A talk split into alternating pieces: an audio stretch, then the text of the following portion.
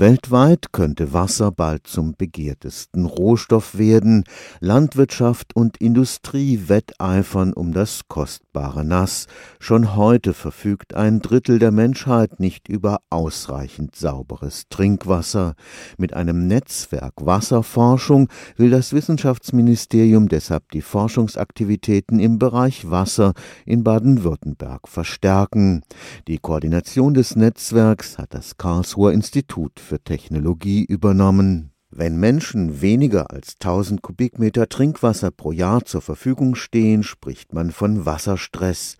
In Deutschland ist das kein Problem, allerdings haben viele Menschen Zweifel an der Qualität. Kann ich das Wasser aus dem Wasserhahn noch trinken oder muss ich mir inzwischen äh, das Wasser beim äh, Discounter in Flaschen holen? Generell muss man einfach sagen, die Trinkwasserqualität, die wir hier in Deutschland anbieten, ist exzellent. Unabhängig davon haben wir aber Einträge in die Gewässer oder auch ins Grundwasser Trinkwasser, die vermeidbar wären. Professor Harald Horn ist Sprecher des neu gegründeten Netzwerks Wasserforschung Baden-Württemberg am Karlsruher Institut für Technologie.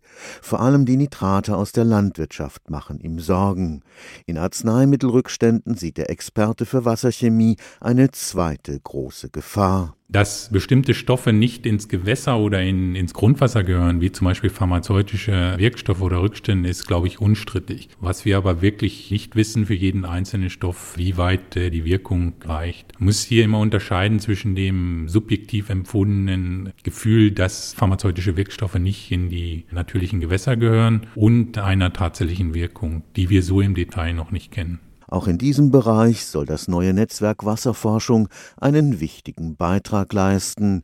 Professor Horn erhofft sich aber auch ein besseres Verständnis für die überragende Bedeutung des Forschens rund ums Wasser. Zum Thema Wasser hat man meist sehr emotionale Antworten, dass das Thema extrem wichtig ist. Die Bereitschaft, in größerem Umfang auch in die Wasserforschung zu investieren, ist nicht unbedingt da. Wir sind jetzt auch nicht schlecht finanziert, aber gemessen daran, dass die Weltbevölkerung ja insgesamt mit sehr gutem Wasser versorgt werden sollte, ist die Investition in die Wasserforschung vielleicht doch nicht so hoch, wie sie sein sollte. Stefan Fuchs, Karlsruher Institut für Technologie